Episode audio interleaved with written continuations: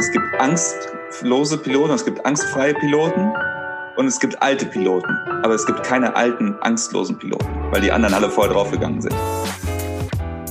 Moin, hallo und willkommen zurück zu The Fearless Culture Podcast, in dem es um all das geht, worüber wir viel nachdenken, was uns nachts nicht schlafen lässt, worüber wir aber viel zu wenig sprechen, weil wir uns davor fürchten. Hier nicht. Hier sprechen wir über das, wovor du, ich, wir alle uns fürchten, wovor wir Angst haben, damit du dich, ich mich und wir alle davon befreien können. Und heute spreche ich mit Martin Stork darüber. Kleiner Disclaimer, Martin und ich kennen uns schon ein bisschen und teilen eine gemeinsame Leidenschaft, nämlich die Männerarbeit. Heute geht es aber nicht um Männerarbeit, sondern heute geht es um Martin als Piloten. Wir wollen von Martin wissen, der übrigens so richtig große Dinger, so 737 fliegt, ähm, wovor sich Piloten fürchten, wie mit Furcht umgegangen wird und ganz besonders, wie man in so einer kleinen Röhre eine Fearless Culture erschaffen kann. Denn gerade im Flieger, wo es ja auf Sicherheit ankommt, ist es ganz wichtig, dass kleinste Fehler schnell aufgedeckt wird, dass keiner sich fürchtet, etwas zu sagen, zu kritisieren und wie das geht, wie die Kommunikation durch, dort aufgezogen ist was wir lernen können, gerade wenn Teams ständig durchwechseln. Denn Martin fliegt jeden Tag mit einem neuen Team irgendwohin.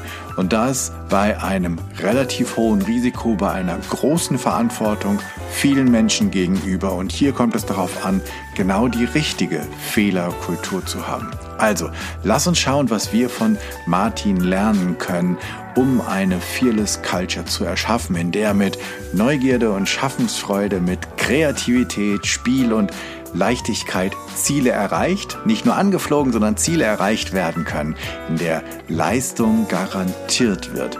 Ich freue mich auf meinen heutigen Gast, um mit ihm furchtlos auch die Schattenseiten anzuschauen, die genau das nämlich verhindern. Und ich bin super gespannt auf praxisorientierte Lösungswege aus der Luftfahrt von Martin.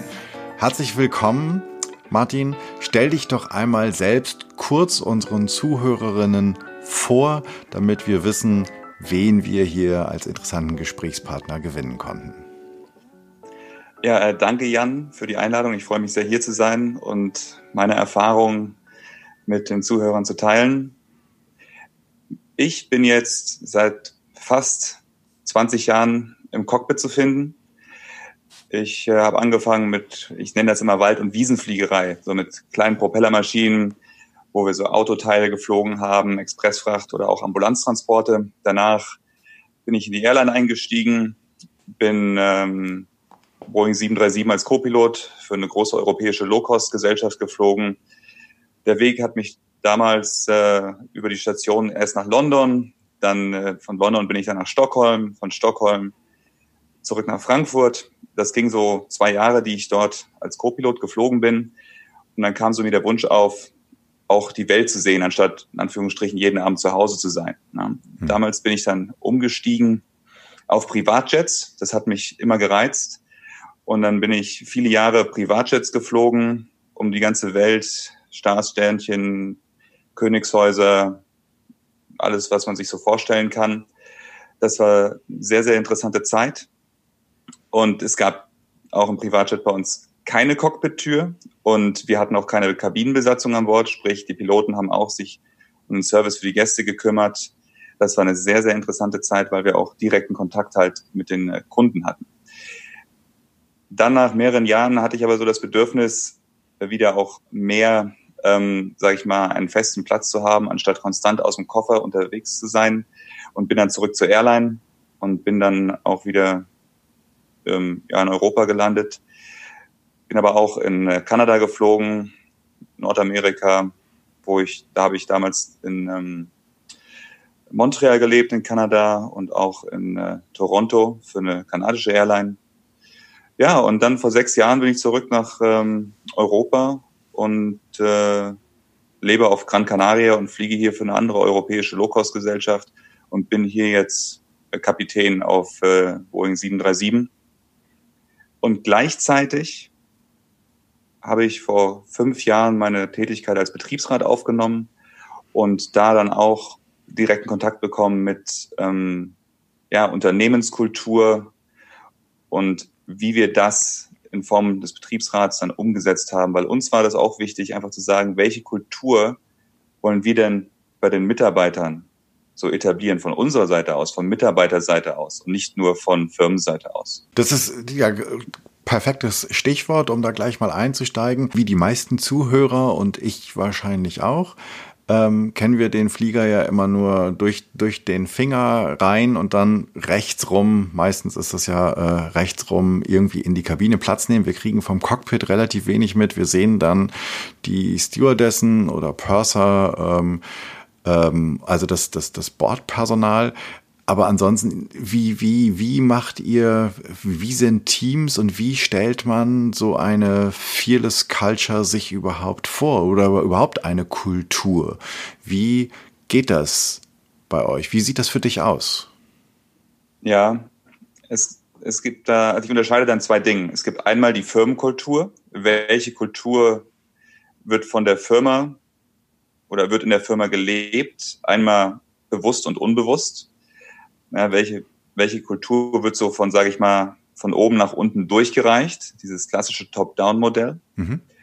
Und dann nochmal die Kultur dann in der Crew selber, im Team. Wenn ich morgens zur Arbeit komme, mit, also wir sind zwei Piloten, Kapitän und Co-Pilot und dann haben wir vier Flugbegleiter. Und welche Kultur etabliere ich für diesen Tag mit diesem Team? Na? Und ähm, ich gehe jetzt mal auf die Crewkultur ein da ist so der, der Kapitän einer der ausschlaggebenden äh, Variablen, die so die, die Atmosphäre für den Tag so bestimmt, also beziehungsweise ja auch vorgibt. Je nachdem, wie ich drauf bin, sage ich mal so frei raus, wie ich morgens dort auftrete beim Crewbriefing und wir haben für dieses Briefing am Morgen, bevor wir zum Flieger gehen, erst brieft das Cockpit selber den Tag. Also ich, also ich als Kapitän und der Co-Pilot, wir gucken uns zusammen das Wetter an. Gibt es Limitationen auf den Flugplätzen? Wie sieht's mit der Beladung aus? Wie viel Sprit wollen wir mitnehmen?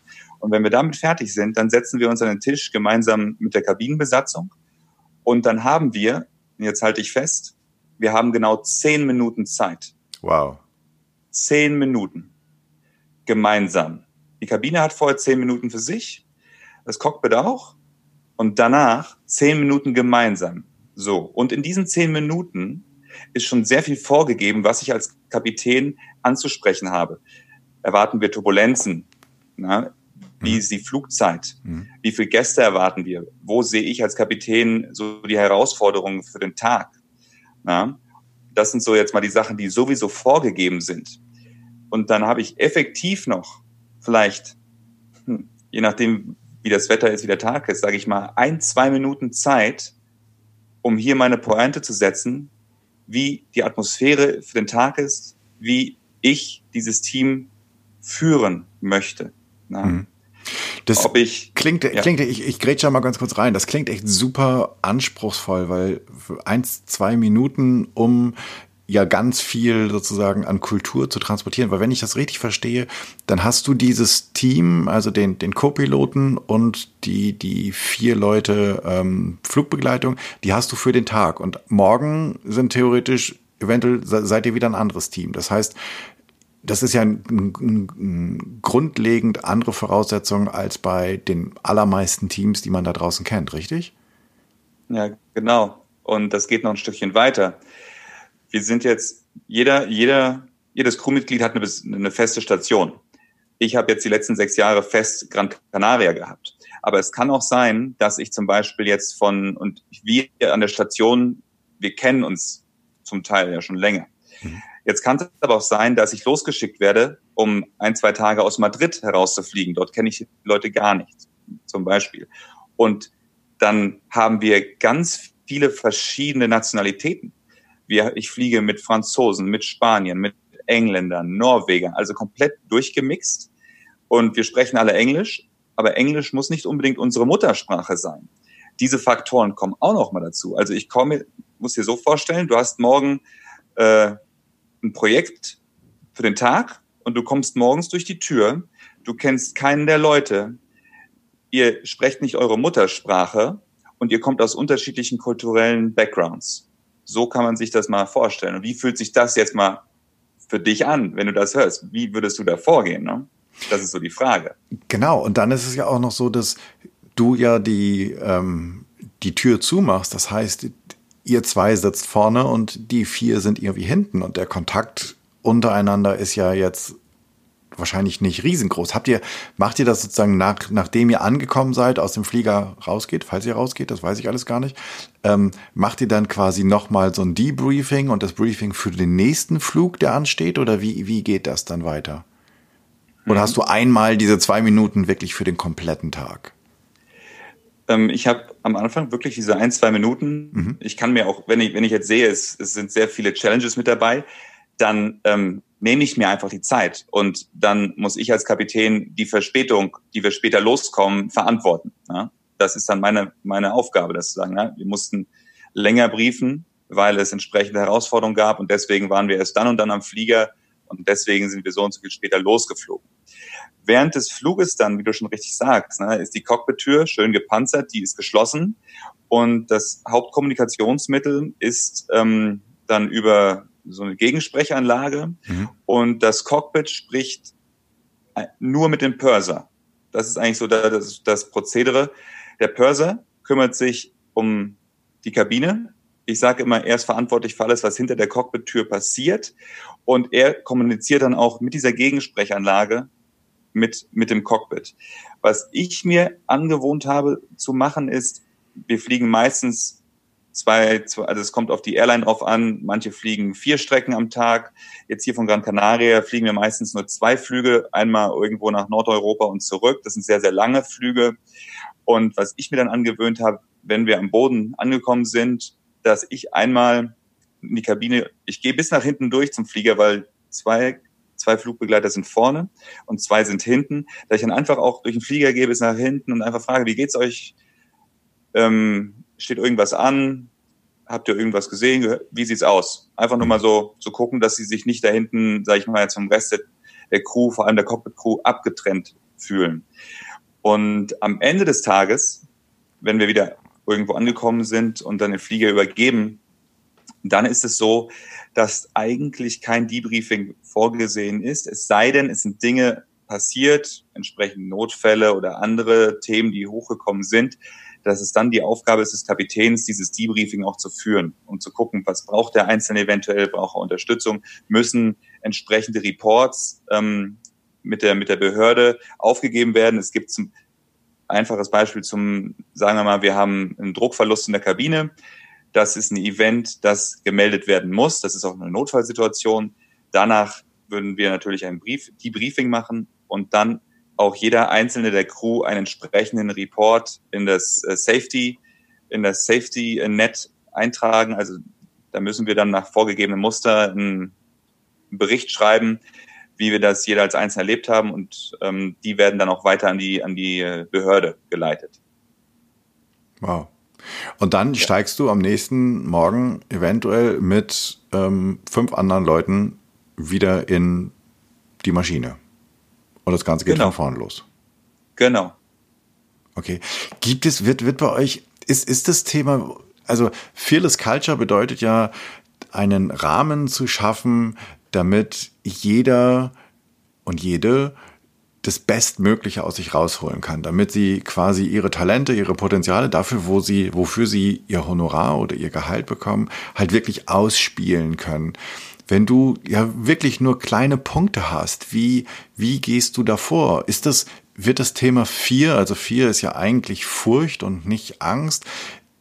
Ihr bewegt euch ja sozusagen über, über der Erde. Ähm, ist das, ist das ein Thema? Wird das angesprochen? Wie geht man mit, mit Zweifeln oder irgendwie sowas um? Wie, wie funktioniert das in der Luft? Ich stelle mir das super herausfordernd vor.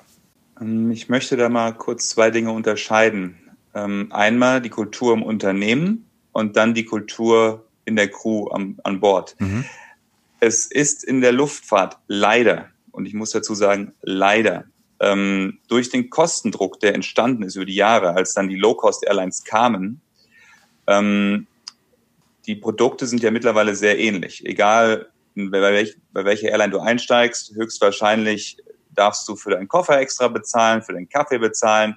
Du bekommst denselben Sitzplatz und du fliegst von A nach B. Also das Produkt ist sehr, sehr ähnlich. Mhm. Und die Airlines konkurrieren hauptsächlich über den Preis. Mhm. Und da die Airline selber relativ wenig Spielraum haben, ähm, mit ihren Zulieferern, sage ich, zu verhandeln, weil die Flugsicherungsgebühren sind vorgegeben, die Airportgebühren sind vorgegeben, der Spritpreis, je nachdem, wie da die Verträge gemacht werden, ist aber, sage ich mal, der, der Ölpreis ist auch vorgegeben.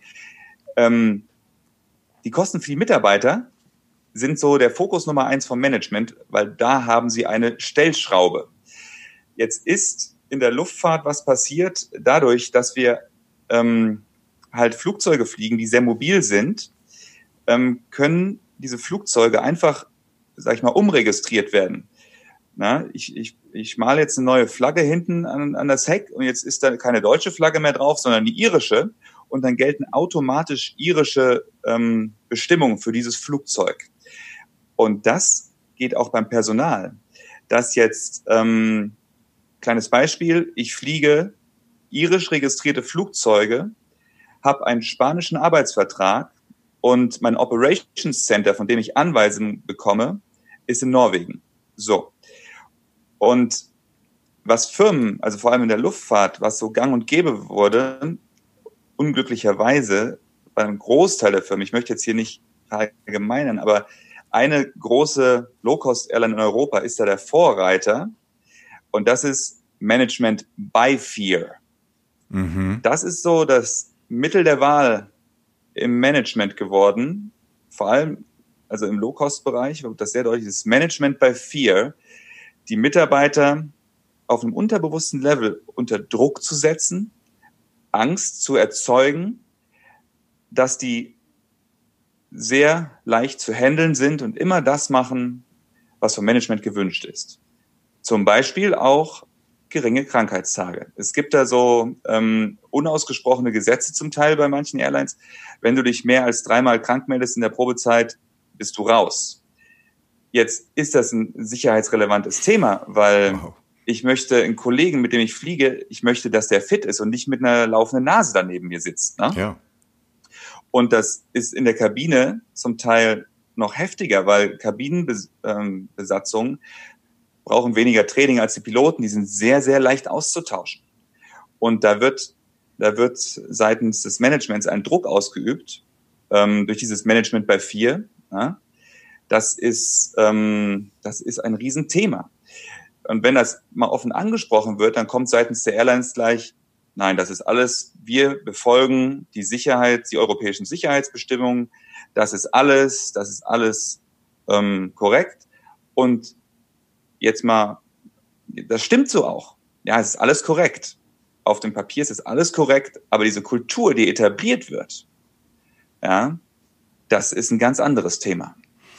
Und das, dann stelle ich mir das jetzt, und wenn wir jetzt sozusagen von der Unternehmenskultur auf die Crew-Kultur oder Teamkultur kommen, dann ist ja die Herausforderung noch größer, denn wenn Mitarbeiter sich in ihrem Unternehmen, das heißt in ihrem Arbeitsumfeld unsicher fühlen, werden Fehler nicht gerne zugegeben, es werden eher Dinge vertuscht, man spricht über Dinge nicht, die schwierig sind oder die fast daneben gehen. Wie das und, und ich stelle mir das so vor, dass es im gerade im Flieger aber ja nur eine relativ geringe Fehlertoleranz gibt. Ähm, weil halt, weil du dich nicht auf dem Boden befindest. Wie schaffst du dann das Ding umzudrehen? Also was, was musst du als Pilot tun, damit sich deine Leute, die in einem Unternehmen arbeiten mit hohem Druck, mit hohem Unsicherheitsfaktor, mit, mit quasi unausgesprochener Drohung von Kündigung, äh, mit Nichtakzeptanz von Arbeits, äh, von, von, von, von Krankheitstagen, wie, schaff, wie bringst du Sicherheit in dieses Team? Ja, was ich persönlich mir so über die Jahre angewöhnt habe, beim Briefing morgens schaue ich schon mal genau hin und ich frage auch, wie geht's euch heute? Wie geht es jedem Einzelnen von euch? Wenn ich jetzt sehe, dass bei, dass einer zum Beispiel sich die ganze Zeit schon die Nase putzt, weil er eine laufende Nase hat, dann sehe ich, okay, da ist eine Erkältung am Kommen, dann sage ich, ähm, ganz ehrlich, dann, dann treffe ich die Entscheidung, und sage, okay, ich möchte gerne, ich sehe, dass du eine Erkältung hast und ich brauche alle 100% fit und ich rufe jetzt in der Firma an und ähm, besorge mir ein, ein Crewmitglied aus dem Standby. Also dann wird ein Ersatzmitarbeiter gerufen, dass du nach Hause gehen kannst und dich erst um deine Erkältung kümmern kannst. Mhm. Das, das ist so ein Thema, was ich mache. Und dann auch ganz offen anspreche und sage, okay, wir wissen, was im Augenblick läuft, das, das und das und das. Das sind, das sind gerade so die Themen in der Firma. Und äh, mir ist auch bewusst, was das eventuell auf den Einzelnen für Auswirkungen hat. Und für uns heute, wie auch jeden Tag, ist Sicherheit das oberste Gebot. Und dann entsprechend lade ich halt dann die Leute ein, offen zu kommunizieren, wenn sie sehen, dass Fehler passieren, dass ähm, Sachen vergessen werden und so weiter und so fort. Dass ich dann von, dass ich von mir aus schon mal zeige, ich bin auch nicht perfekt, ich bin Mensch, ich mache Fehler, wir alle machen Fehler. Das Wichtigste ist halt, dass wenigstens mindestens einer das erkennt und das auch offen anspricht. Und in der Luftfahrt hat sich ähm, nach diversen Unfällen in den 70er und 80er Jahren wo äh, noch der Kapitän so der Gott war mhm. und sich keiner getraut hat, äh, in dieser, in dieser steilen Hierarchiekurve das anzusprechen, ähm, wurden ähm, Prozesse etabliert, das nennt sich Cockpit Resource Management, CRM, oder auch Crew Resource Management, je nachdem. Einmal innerhalb vom Cockpit CRM und dann das CRM innerhalb der Kabine mhm. und dann nochmal zwischen Cockpit und Kabine. Das sind, ist mit ein Kurs, der einmal im Jahr haben wir dann ähm, Workshop zusammen, wo Kabine und Cockpit zusammen halt durch diverse Kommunikationstechniken geht, Dinge bespricht. Ähm, das wurde damals so etabliert, dass ähm, selbst ein, sage ich mal, ein Flugbegleiter, der vielleicht gerade mal ein Jahr in der Firma ist, wenn der was sieht, dass der keine Angst hat und das auch offen kommuniziert, dass er das zum, sag ich mal, zu seinem Purser weitergibt und der Purser das dann ans Cockpit weitergibt. Und das Gleiche wenn der Co-Pilot was sieht, dass der Kapitän einen Fehler gemacht hat, dass er dem Kapitän das offen sagen kann, ohne Angst haben zu müssen, oh, wenn ich dem das jetzt sage, dann wird das heute ein sehr bescheidener Tag. Mhm. Ja? Ja, ja, ich genau. glaube, dass das, was du ansprichst, ist ja auch auf den Kanaren dieser, dieser große Teneriffa-Unfall gewesen, wo irgendwie der, der Pilot einfach gesagt hat, ich, ich starte jetzt oder sowas und auch gar nicht gesagt, gar nicht auf, auf, auf niemand anders gehört hat. Ähm, und das sagst du ist jetzt sozusagen, das, das hat sich geändert, weil man kennt ja halt, ja, heißt das nicht irgendwie Knacks der Bruchpilot oder sowas? Also das sind ja so die, die Höllenhunde sind früher die Piloten gewesen, also die, die vor nix Angst haben und einfach mal im Sturzflug landen oder irgendwie so. Und das stelle ich mir halt schwer vor, dass diese, das halt quasi auch aus, aus den Menschen herauszubekommen, diese, dieses, wenn ich, wenn ich gewohnt bin, diese, diese, diese hierarchische Gottheit zu sein, dann auf einmal ähm, auf Feedback und auf, auf, ähm, auf Hinweise meiner Mitarbeiter zu hören. Ist das noch ein Thema oder ist das oder hat sich das mit der alten Generation sozusagen rausgewaschen aus den ähm, aus den Airlines? Hm, jeder Mensch ist ja jeder Mensch hat ja eine Vergangenheit, ist anders aufgewachsen, hat einen anderen Background. Und ich sag mal, es, es macht einen Unterschied, ob du halt in dieser Zeit damals ähm, auch geflogen bist und es gewohnt warst, in Anführungsstrichen äh, der Gott zu sein und jetzt ähm, nicht mehr. Das hat sich durch dieses Training über die Jahre, weil wir dieses Training immer wieder haben und dadurch auch, dass wir, wir haben ja im Jahr äh, zwei Checkflüge, einen im Simulator und dann nochmal einen äh, ganz normal auf der Linie, wo ein Checkkapitän mit dabei ist und dort wird auch dieses CRM bewertet. Und wenn der Checker sieht, dass zum Beispiel der Kapitän den Co-Piloten nicht zu Wort kommen lässt, dann kriegt er eine entsprechende Bewertung. Und dann ja. wird das auch offen angesprochen. Und dann wird auch, ähm, dann kann kann es auch extra Training nochmal dafür geben.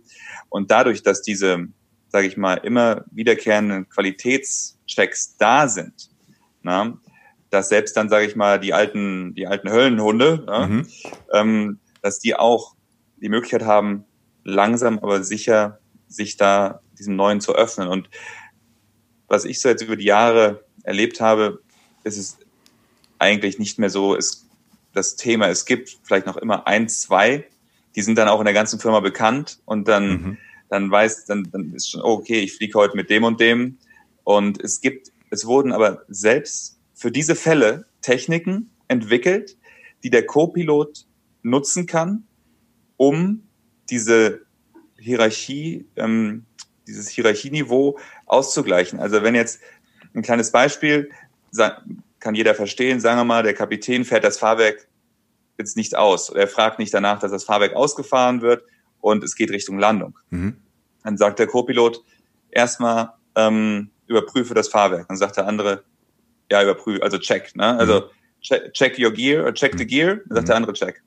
Ja, und dann sagt er, dann sagen wir, wir kommen jetzt näher an Boden ran, dann sagt der Co-Pilot, ähm, das Fahrwerk ist immer noch eingefahren. Wenn du jetzt nicht danach fragst, dass ich es ausfahre, dann werde ich das tun. Na? Nächste, die nächste, das nächste Eskalationslevel sozusagen. Und okay. wenn es dann noch näher an Boden rankommt, dann sagt der Co-Pilot, okay, ich habe jetzt die Kontrolle, ich fahre jetzt das Fahrwerk aus. Na? Ah, okay, also er ist quasi, er hat die Befugnis, dann irgendwann auch sicherheitsrelevante Handlungen durchzuführen, selbst wenn der Pilot sie ignoriert oder nicht macht oder meint, es hätte noch genau. ein bisschen Zeit.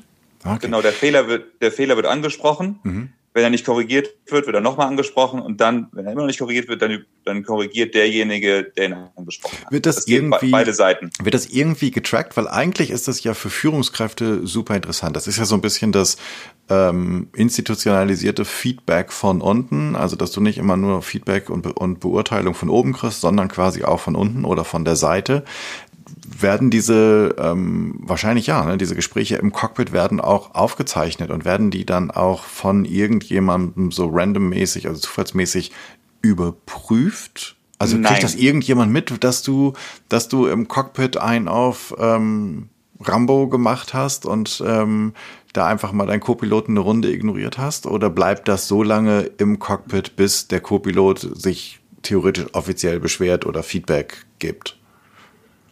Ähm, die Aufzeichnungen aus dem Cockpit dürfen nur bei Unfällen oder Zwischenfällen von der Luftfahrtbehörde ausgewertet werden. Die Firma darf das nicht. Ja, okay. Deswegen ist da kein Zugriff drauf. Was allerdings passiert, wenn jetzt so ein Fall, sagen wir mal, das Fahrwerk wieder, ne? das Fahrwerk ist jetzt immer noch nicht ausgefahren worden. Mhm. Und der Co-Pilot hat das angesprochen. Das, das Flugzeug zeichnet das alles auf. Wenn das Flugzeug unter eine gewisse Flughöhe kommt und da wurde das Fahrwerk noch nicht ausgefahren, dann zeichnet das System das auf und das geht dann an das Safety Department. Und das Safety Department kommt dann zu den Piloten und sagt, Leute, wieso war das Fahrwerk nicht draußen? Bei der Höhe. Und das sind dann auch die Fälle, wo es verpflichtend ist, für die Piloten einen so, sogenannten Safety Report aufzu, also zu feilen, aufzugeben. Mhm. Und dort kann der Co-Pilot dann ganz offen schreiben, also der Co-Pilot würde dann sagen, ja, Fahrwerk war nicht ausgefahren, ich habe dem Kapitän das so und so mitgeteilt und, er, und danach haben wir es ausgefahren. Zum mhm. Beispiel Grund, Grund, dass es nicht ausgefahren wurde, in meiner Wertung, ähm, Kapitän ist von Hand geflogen, ähm, war zu hoch im Anflugsprofil, war deswegen so ähm, konzentriert, den Flieger wieder auf die richtige Flughöhe zu bringen, dass er deswegen, ähm, in Anführungsstrichen, jetzt mal äh, vergessen hat, nach dem Fahrwerk zu fragen, zum Beispiel. Und so kommt das dann in, auch in der Safety Department. Da werden dann entsprechende Statistiken geführt. Und wenn jetzt, wenn jetzt mehrere solche Fälle kommen sollten, dass zum Beispiel an einem gewissen Flughafen immer der Anflug zu hoch ist und dann das manuell ausgeglichen wird und dann das Fahrwerk nicht ausgefahren wird, dann ist da ein Trend und der wird dann vom Safety Department, also von der Sicherheitsabteilung aufgegriffen und da wird dann entsprechend erstmal eine Kommunikation gemacht, dann eventuell wird das in Simulatortraining aufgenommen. Also da ist ein geschlossener Loop. Ah, okay, sehr gut. Hast du, ja. ich finde das Thema super spannend, weil das ist ja das, was in Teams, die nicht in der Luft sind, sondern die ganz normal äh, am Boden geblieben sind, häufig ein Thema ist, dass das Feedback sozusagen halt nicht von unten kommt ähm, und dass vielleicht trotzdem Prozesse nicht wirklich eingehalten werden. Hast du eine Idee oder einen Tipp, wie man das, was du aus der Luftfahrt kennst, übertragen könnte für ähm, Fuß, für, für fußläufige oder Fahrradfahrende Teams, also die einfach in einem, in einem Büro sitzen. Wie, was wäre deine, dein, dein Tipp? Wie kann ich, wie kann ich auch meine Vorgesetzten, meine Führungskraft ähm, korrigieren oder darauf hinweisen, ohne dass ich, dass ich ja jetzt Befürchtung haben muss oder welche, welche Prozesse müsste ein Team einführen, damit das einfacher läuft und damit selbstverständlicher läuft? Als allererstes müsste der CEO der Firma, also sag ich mal der höchste, mhm. der höchste in der Firma, ein Statement abgeben dass wenn solche Reports kommen, dass die non-punitive sind. Also dass ähm, da nicht mit ähm, Repressalien zu rechnen ist. Weder für den, der reportet, noch für den, der reportet wird. Ah, okay. Das von vorne, das ist ganz, ganz wichtig. Weil wenn ich, wenn ich Angst habe, etwas zu melden und ich meinen Job dadurch verlieren kann mhm. und noch vielleicht andere, die davon betroffen sind, dann hast du schon richtig gesagt, dann wird das unter den Teppich gekehrt. Na? Deswegen muss von oben, das muss schriftlich, also in den Unternehmen gibt es dann dieses, dieses, dieses Safety Statement, mhm. ja, dieses Sicherheitsstatement, das dann auch äh, oder eine Safety Policy. Mhm. Das könnte dann, das könnte dann im Unternehmen zum Beispiel eine, eine Policy of Honesty sein, mhm. ja, mhm.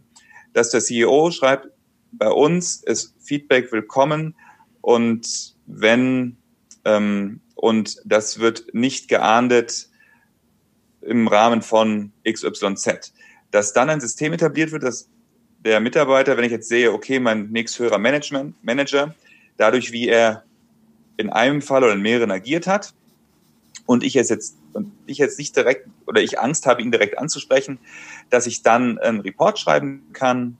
Und ähm, es gibt auch die Option in unserem Safety Report System, dass das confidential gemacht wird, dass es anonymisiert wird. Das geht auch. Und dann das dort zu schreiben. Na?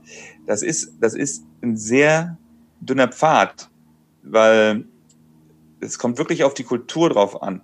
Mit welcher Intention wird das gemacht? Feile ich jetzt einen Report gegen meinen Manager, weil ich sie nicht ausstehen kann, mhm. weil ich ihm eins mhm. reinwürgen will? Oder feile ich das, weil es wirklich wichtig ist, weil wenn dieser, sag ich mal, mein Vorgesetzter, meine Führungskraft, ähm, ich habe jetzt schon mit dem versucht, zwei, dreimal zu sprechen und er ist nie darauf eingegangen, dass ich dann sage, okay, jetzt feile ich einen Report und ich weiß, dieser Report wird weder mir schaden noch ihm. Das Maximale, was passieren kann, ist, dass einfach vielleicht ein klärendes Gespräch geführt wird, dass geguckt wird, dass die Firma guckt, oh, das ist nicht nur bei dem Manager so, das ist allgemein so. Das hat dieser Manager ähm, agiert so, weil wir vielleicht den einzelnen Führungskräften diesen Druck machen. Mhm. Das liegt sogar an uns. Mhm. Ah, okay. Vielleicht ist es erstmal daran, was bei uns zu ändern. Das kann ja über mehrere Ebenen durchgehen.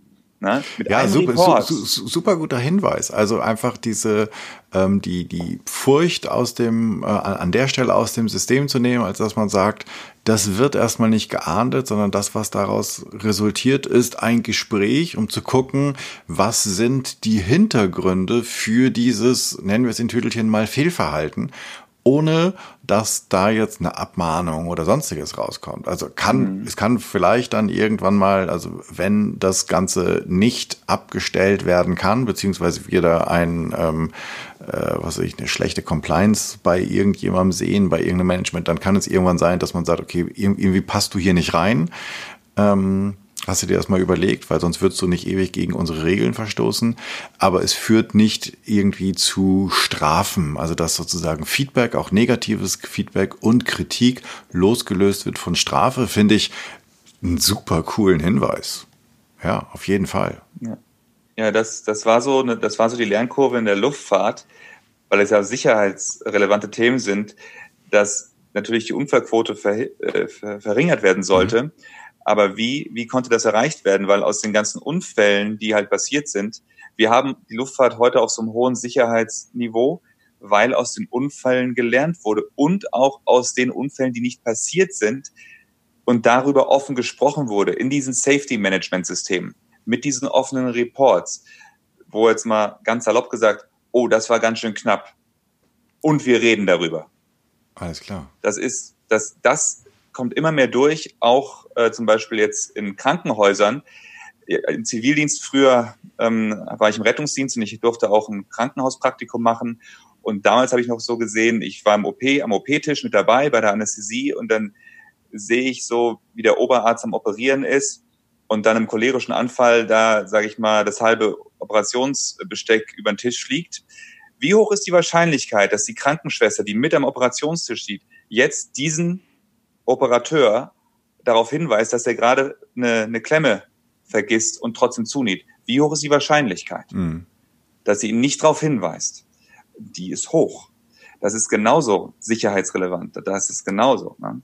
Und da habe ich mich damals schon so gefragt, wow, weil ich war damals schon, ich hatte damals schon meinen Privatpilotenschein und es ist auch so, dass die Krankenhäuser ähm, auch immer mehr von der Luftfahrt diesbezüglich äh, unsere Systeme adaptiert haben, dass selbst die Krankenschwester am Operationstisch sagen, ähm, Chefarzt, jetzt mal auf Fliegersprache, mhm. äh, check, check your equipment. Und dann ist im Pro Protokoll, okay, checked. Dass er hinguckt, oh ja, ich habe es gesehen, danke, ist checked. Na? Ohne, ohne dass er jetzt dort im cholerischen Anfall, sag ich mal, das halbe Operationsbesteck äh, durch den Raum fliegen lässt. Ja. Na? Sag mal, ähm, anderes Thema ist für eine viertes Culture ist immer oder sind gemeinsame Werte oder die Übereinkunft über eine Wertvorstellung. Ähm, jetzt stelle ich mir das du hast gerade oder vor, vorhin ja erklärt, es gibt sozusagen einmal die Corporate Culture, also die vom Unternehmen vorgegebene, die vielleicht einmal die, die auf der Webseite steht und dann die gelebte aufgrund vielleicht des globalen wirtschaftlichen Drucks, wie auch immer. Und dann gibt's ja wahrscheinlich auch die Werte, die du mit in den Flieger bringst. Ähm, Hast du dir da mal aktiv oder, oder gibt, werdet ihr angeleitet? Ähm, ist das auch etwas, was in diesen Prozessen stattfindet ähm, und immer wieder überprüft wird, sozusagen zu gucken, was, was hat für euch oberste Prio, was sind, was sind die Werte, die ihr aus dem Cockpit leben müsst? Gibt es so etwas? Ähm, ja, das fängt in der, in der Fliegerei schon mit der Selektion an. Du wirst heute keinen Platz im Cockpit bekommen, wenn du nicht, ähm, jetzt sage ich mal, diesen klassischen 16PF-Test gemacht hast. Ne? Die Firmen gucken sich ganz gezielt an, was für ein Persönlichkeitsprofil du hast. Ah, okay. Ja, und die sagen, okay, das ist unser Persönlichkeitsprofil. Ähm, wir möchten gerne Leute, die entsprechend, ähm, jetzt sage ich mal, verantwortungsbewusst handeln, äh, offen sind für Kommunikation. Also da wird schon mal bei der Einstellung drauf geachtet, na? Ne? dass ähm, da die Leute, sage ich mal, in dieselbe Richtung gehen bei der okay, Selektion. Na, das ist schon mal, das ist schon mal wichtig. Und das funktioniert auch gut. Und danach wird weiter geguckt bei der Selektion und bei jedem, wie ich schon gesagt hatte, bei jedem Checkflug, beim Training wird da weiter drauf geachtet. Und jeder hat ja, natürlich jeder Mensch hat äh, unterschiedliche Werte in diversen Bereichen. Aber das, gerade dann, wenn es darum geht, bei der Arbeit, wie wir, wie wir gemeinsam arbeiten, dass ähm, Sicherheit, Verantwortungsbewusstsein und so, dass wir da auf derselben Welle, auf derselben Welle schwimmen. Es kann halt nicht sein, dass ein, wenn das ein Kollege jetzt sagt, das ist alles, ich, ich sehe das hier alles ganz locker, auch das passt schon und hier kommen, ach ja, wir können heute, ich sage jetzt mal überspitzt, wir können auch heute nur mit einem Triebwerk fliegen, das passt schon. Ne? Läuft. Okay, das wären dann wieder die Höllenhunde. Ja, genau. Wie stellst du dir oder wie, wie ist deine Idealvorstellung von einer Fearless Culture und hast du eine Idee, was es unbedingt dafür braucht? Mhm. Ja, dieses Fearless Culture, ähm, was ich als fundamental ansehe, ist wirklich, dass die Message kommt, und zwar vom, von der Führung, ja, dass, dass von oben die Nachricht kommt, ähm, wir dass die Menschen aus der Motivation heraus, aus der intrinsischen Motivation für, sage ich mal, das, die Vision des Unternehmens, für die gemeinsamen Werte, ja, dass das unser Antreiber ist, weil wir was, weil wir Großartiges gemeinsam erreichen wollen und nicht aus der Angst heraus. Na, dann mache ich ja nur etwas, weil ich Angst vor etwas habe, weil wenn ich A nicht mache, bekomme ich B zu spüren. Mhm, genau. Na? Ja. Und da ist es so wichtig, dass von, dass da die Bereitschaft ist und die Frage sich einfach gestellt wird, wieso kommen wir Menschen hier täglich in dieser Organisation zusammen? Was möchten wir hier gemeinsam erreichen? Was ist unser Ziel? Was ist unsere Vision? Und wie du schon gesagt hast, dass nicht, es ist nicht unbedingt das, ähm, was jetzt auf der Webseite steht. Also es wäre schön, wenn das, was gelebt wird, auch das ist, was da steht. Ich mache jetzt mal ein Statement, ich sage, ich würde fast sagen, dass das bei 80, 90 Prozent der Unternehmen nicht der Fall ist. Da steht was. Du kannst, gehst du mal zum CEO, CEO und fragst, ähm, was ist denn das Vision Statement? Was ist denn das Mission Statement? Mhm. Und wenn das nicht wie aus der Pistole geschossen kommt und er erstmal nachschauen muss, dann hast du ungefähr eine Idee. Mhm. wie es dann, wie es dann läuft. Und vor allen Dingen hast du da eine Idee, wie viel die Mitarbeiter davon wissen, wenn es die Führungsetage, genau. wenn es die oberste Führungsetage nicht mal weiß. Ja, genau. Genau. Wenn, wenn das, wenn das, was wir täglich gemeinsam tun, nicht davon abhängt, wie ist mein Bonus strukturiert, auf welchen KPIs, also auf welchen Performance-Indikatoren, mhm. wovon hängt das ab, sondern was möchten wir dadurch erreichen, dass wir jeden Tag hier gemeinsam zur Arbeit kommen, um Großartiges zu schaffen. Was ist, ist das? Ist das, ist das ein Thema ähm, im, in der Crew? Habt ihr, ähm, gibt, es, gibt es da Momente, wo ihr darüber, also wo es, wo es auch, wo auch intern sozusagen, ich meine, ich, ne, ihr, ihr seid ja sozusagen ein extrem volatiles Team, äh, Team in dem ihr sozusagen euch je, jeden Abend sozusagen wieder in alle Himmelsrichtungen versprengt und am nächsten Morgen neue Teams zusammenkommen. Ähm, unterhaltet ihr euch darüber, was für euch wichtig ist und was gut läuft und wo ihr, keine Ahnung, an einem Wert, den ihr habt, um gemeinschaftlich etwas zu erreichen, besser werden wollt? Also wo, wo ihr euch auch gegenseitig challenge? Wie ist das mit dem, mit deinem Co-Pilot fällt mir da ein? Tauscht der auch jeden Tag durch oder ist das, ist das ein häufigeres Team? Ähm, wir tauschen so gut wie jeden Tag durch. Okay. Neuer Kollege im Cockpit, neue Kabine, ja? Und was ich immer, immer gerne, gerne bei den Briefings da mache, sage ich, okay, das Wichtigste ist natürlich immer Safety first, Sicherheit zuerst. Mhm. Ja? Und dadurch, Sicherheit, Service, Service für die Gäste, ja? dass wir effizient arbeiten und was ganz, ganz wichtig ist, dass wir auch Spaß daran haben, was wir tun. Ja? Dass wir Spaß an der Arbeit haben, sichere, effiziente Arbeit zu, ja, zu machen, wenn wir fliegen gehen. Okay, das sag, also das sage ich dann, was mir immer am Herzen liegt, sage ich, ja, Safety, Service, Efficiency and Fun. Na, das sage ich so, dass wir eine gute Zeit auch zusammen haben. Okay, gibt, gibt uns allen zumindest ein gutes Gefühl, mit dir zu fliegen. Ähm, hört, sich, hört sich gut an. Kommen wir ähm, zur oder bevor wir zur Abschlussrunde kommen, äh, zu den zu ein paar Abschlussfragen, habe ich irgendetwas an Fragen vergessen, wo du denkst so, ach, da hätte ich jetzt aber irgendwie noch eine ziemlich gute Antwort für gehabt. Das ist mir noch wichtig zum Thema äh, Kultur, Fearless Culture, miteinander das Beste erreichen. Ja, ich habe da immer so den Satz, ähm, den ich gerne, den ich gerne nehme. So, it doesn't matter who's right, but what's right. Es geht nicht darum, wer Recht hat, mhm. sondern was richtig ist. Ja. Es geht darum, ist das Fahrwerk sicher ausgefahren für die Landung und nicht, wer hat das jetzt gesagt, dass wir das Fahrwerk ausfahren müssen. Ja, das klar. möchte ich mal Sehr cool. so mal mit auf den Weg geben. Das ist, können wir anwenden in so vielen verschiedenen äh, Situationen. Ne? Ja. Ja, was ist das, was ist das richtig und nicht, wer hat hier Recht? Ja definitiv. Ja, ja. und was für mich auch noch so eine Herzensmission ist, ähm, gerade wenn es darum geht, wieso kommen wir hier zusammen? Ne? Da ist so die Einladung an die Unternehmen da draußen, setzt euch alle zusammen, egal auf welcher Hierarchieebene ihr seid, setzt euch mal zusammen und etabliert, welches wertebasierte Leitbild ihr für euer Unternehmen kreieren wollt anhand welcher Werte kommt ihr zusammen? Na? Und basierend auf diesen gemeinsamen Werten dann einfach Großartiges zu schaffen. Und mit Großartigen, das muss jetzt nicht unbedingt Shareholder Value sein. Mhm. Es geht darum, was möchten wir hier Gutes tun, dadurch, dass wir hier zusammenkommen in diesem Unternehmen. Und der Satz, der für mich so ausschlaggebend ist, einfach Wertschöpfung durch Wertschätzung.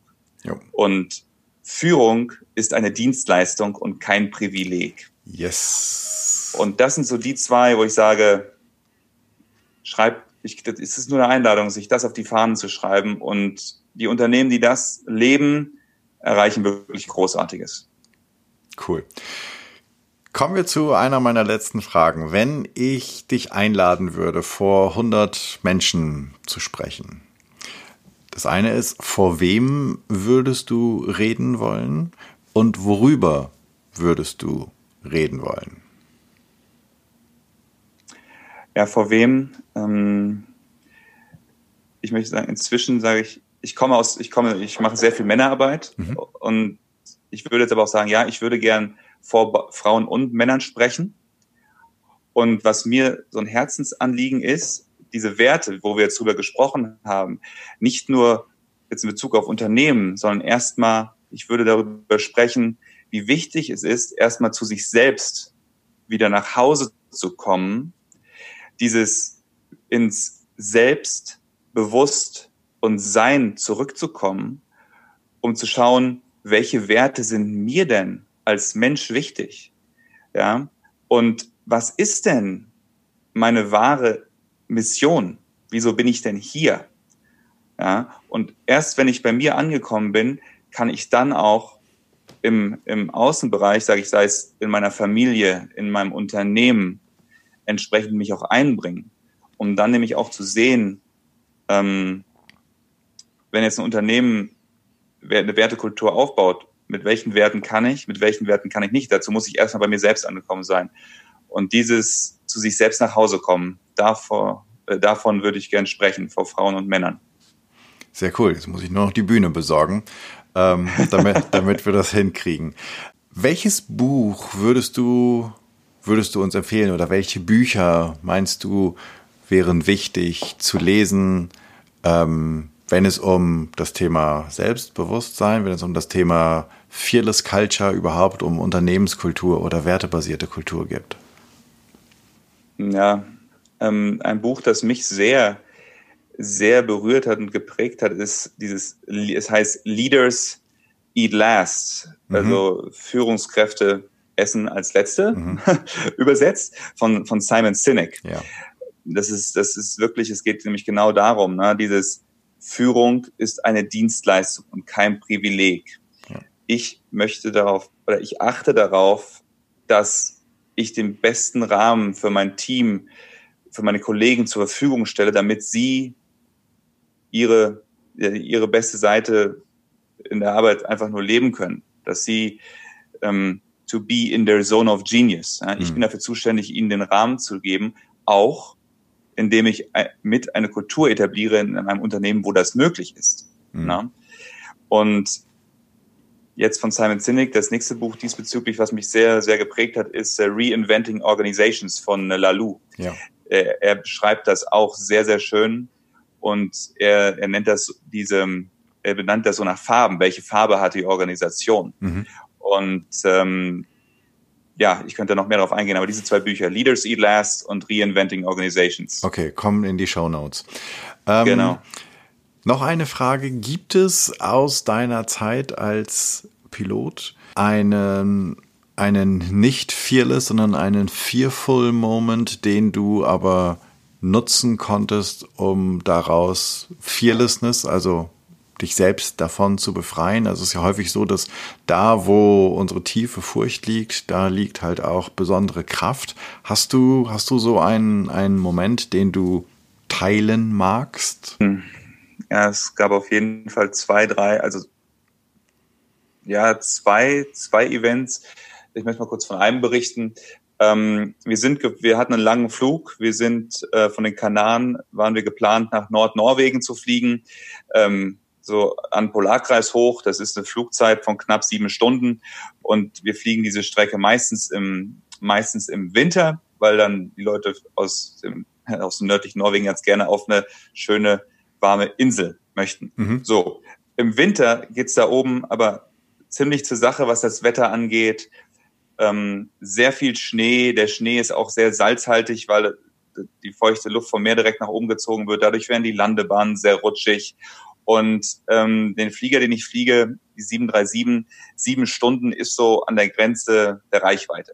Okay. Sprich, ähm, wenn wir dann da oben ankommen, haben wir relativ wenig Sprit in den Tanks und rechtlich müssen wir genug Sprit haben, um einmal durchzustarten, zu einem Ausweichflughafen zu fliegen, wo das Wetter laut Vorhersage so ist, dass wir landen können und danach nochmal ähm, eine halbe Stunde extra Sprit im Tank. So an dem Tag war es so, ähm, ähm, wir hatten sehr viel Gegenwind und wir haben von vornherein einen, äh, einen Spritstopp geplant gehabt in Oslo. Dann sind wir nach Oslo geflogen, haben dort nachgetankt. Und jetzt kam die Entscheidung. weil das Wetter oben im Norden nicht besonders gut war.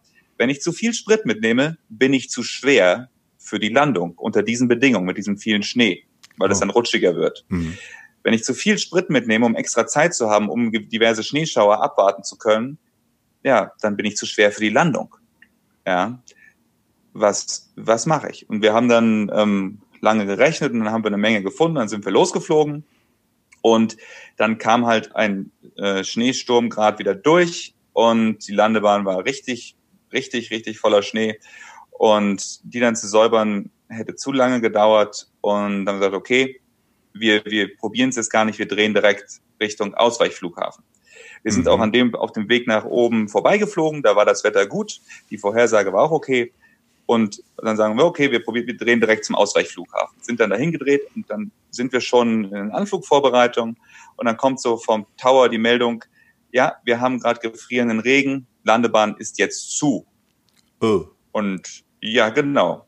Und ich, oh, ja, genau. Scheiße. Die Landebahn ist jetzt zu.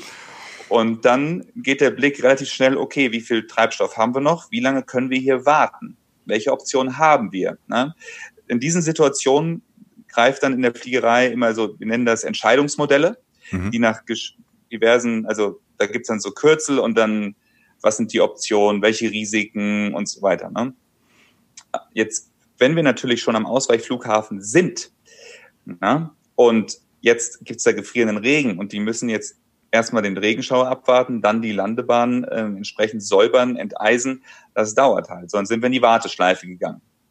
Und dann habe ich angefangen zu rechnen. Und da habe ich so gemerkt, na, je länger wir hier drin sind, umso weniger Optionen werden wir haben. Und da habe ich so bei mir im Körper festgestellt, wie das, das kennt jeder, dieses Angriff oder Flucht. Ja. ja. Wenn, wenn die Option weggehen, dieses, dieses Angriff oder Flucht. Und dann erhöht sich die Fehlerquote. Und da habe ich, ich habe das da in dem Augenblick ganz bewusst gespürt. Sag ich, oh, jetzt werden die Optionen knapp. Jetzt brauchst du maximale Konzentration, Aufmerksamkeit. Und ähm, anstatt, und ich habe das gemerkt, richtig gespürt in meinem Körper. Ich so, okay, anstatt jetzt hektisch zu werden, alles, also jetzt möchte ich ja tausend andere Varianten ausrechnen. Ich so, okay, ich nehme jetzt mal kurz 15 Sekunden und ich atme mal ganz bewusst ich atme jetzt mal ganz bewusst und lasse das mal fließen, damit das damit dieser dieser Angriff oder Fluchtinstinkt ähm, weggeht, damit ich wieder 100 Prozent äh, fokussiert sein kann. Das habe ich da gemacht und wir brauchten wir brauchten eine gewisse ähm, einen, einen gewissen Reibungskoeffizienten. Das wird dann das nennt sich Braking Action, also die die Möglichkeit wie wie rutschig ist die Landebahn. Wir brauchten da einen gewissen Wert, mhm. um mit dem Gewicht, den das Flugzeug hatte, landen zu können. Ja. Und dann kam der, kam der Tower-Lotse nochmal zurück und hat gesagt, ja, also wir haben jetzt, mein Team ist gerade über die Hälfte der Bahn hinüber und der Wert ist immer noch nicht so.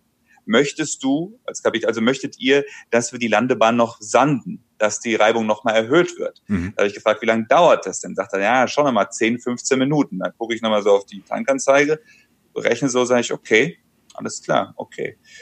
Das wird, also die Option wird dann noch geringer, sage ich, okay, machen wir. Ja, und da kam dann wieder gleich das Gefühl, ich sagte, okay, nochmal atmen. Ja, nochmal atmen. Und dann war das Sanden fertig, dann kam der Wert, den wir brauchten und wir haben das so getimt, dann haben wir aufgesetzt und hat alles wunderbar funktioniert. Was für mich so der Lerneffekt war, mal darauf zu achten, wenn diese Situationen kommen auf der Arbeit. Na, was passiert da in meinem Körper? Und dann einfach mal auch dann ganz gezielt da reinzuatmen, das fließen zu lassen, um aus diesem aus dieser Angst, in Anführungsstrichen, die da im Körper erzeugt wird, die, sage ich mal, rauszuatmen. Wow, coole, alles. coole Geschichte. Äh, mir wurde zwischendurch äh, ganz kalt und dann wieder heiß. Ähm, sehr cool. Ja. Also einfach mal sich nicht, nicht selbst sozusagen von der Furcht treiben lassen, sondern atmen, um wieder zurückzukommen und Herr seiner Sinne zu werden, ähm, ist definitiv ein extrem guter Tipp, den viele gerade in brenzlichen Situationen, ähm, glaube ich, sehr gut gebrauchen können. Egal, ob es darum geht, dass man brenzliges Feedback gibt oder ob man eine Präsentation hält oder wie du halt ähm, einen schweren Flieger auf einer leicht vereisten Landebahn landen will in Nordnorwegen. Hammer. Wenn du einen einzigen Tipp hättest, eine, ein Team, eine Organisation ein bisschen die Furcht zu nehmen, ein bisschen furchtloser zu machen, damit alle mehr aus sich herauskommen können, mehr von sich zeigen können, mehr sich einbringen können, ihre Potenziale leben können. Was wäre dieser eine einzige Hinweis oder Tipp, den du geben würdest? Setzt euch zusammen, alle, und evaluiert, für, auf welchen Werten ihr eure Arbeit in diesem Unternehmen verrichten wollt. Etabliert eine wertebasierte Kultur, ein wertebasiertes Leitbild. Okay, super cool. Vielen, vielen Dank, Martin, für ähm, all das, wo, wo du uns mitgenommen hast, für die, für die Reisen, die wir jetzt gerade sozusagen im, im Podcast gemacht haben und für deinen Einblick in die Fliegerei, von dem ich glaube, dass ähm, das relativ selten ist. Also ich höre ähm, oder ich, ich kenne wenige, die aus dem Cockpit direkt berichten. Und ich glaube, wenn du als Zuhörerin oder Zuhörer nicht direkt jemanden im Freundes- oder Bekanntenkreis hast, der halt auch fliegt, dann ist das hier eine komplett neue Welt gewesen. Eine spannende Welt, aus der wir alle lernen können. Vielen, vielen Dank, Martin. Ähm, sag ganz zum Schluss noch, ähm, wo finden wir dich, wenn wir vielleicht mal Bilder von dir sehen wollen, wo du gerade bist? Ähm, gibt es, bist du irgendwie Social Media mäßig erreichbar? Können wir dich, können wir dir irgendwo folgen von dem, was du machst, wie du eine, wie du deinen Teil machst, um eine Fearless Culture voranzutreiben? Äh, ja, das ist interessant. Ich bin gerade dabei, mich neu aufzustellen, weil ich habe mich äh, dazu entschlossen, das Cockpit zu verlassen und nicht mehr zu fliegen, sondern um genau das, was ich die ganzen Jahre gelernt habe, auch in meiner Form als Betriebsrat, wo wir halt äh, in, im Betriebsrat haben wir eine Bottom-up ähm, Revolution gestartet, wo wir diese Kultur, die Werte, die uns wichtig waren, von unten, von unten ähm, in einem Unternehmen integriert haben, gegen den Willen des Management, weil da war kein, da war kein Interesse. Und das hat mich sehr bewegt. Und ich habe gesagt, ich möchte gerne Unternehmen begleiten auf diesem Weg, und deswegen, ich bin gerade dabei, mich diesbezüglich äh, webtechnisch aufzustellen. Ihr könnt mich gerne erreichen unter martin at martinstork.com, einfach über E-Mail. Und meine Webseite martinstork.com, die ist im Aufbau, die wird dann da kommen. Und äh, im Zweifelsfall einfach Jan kontaktieren, weil er weiß, wo er mich finden kann. genau, und ich glaube, es gibt noch andere Kontexte, wo wir ähm, von dir nochmal hören werden, aber dazu zu einem späteren Zeitpunkt. Ich sage an dieser Stelle, es ist ähm, mal wieder eine Stunde geworden, ähm, aber ich glaube, es war super, super, super spannend. Ich könnte jetzt noch eine Stunde dranhängen und zuhören, aber ich glaube, das lassen wir lieber und verschieben das aufs nächste Mal. Ähm, und ich sage an dieser Stelle nochmal tausend Dank, Martin, für all die Insights, die du uns hier geliefert hast. Dankeschön. Ja, vielen Dank für die Einladung. Es war mir eine Freude.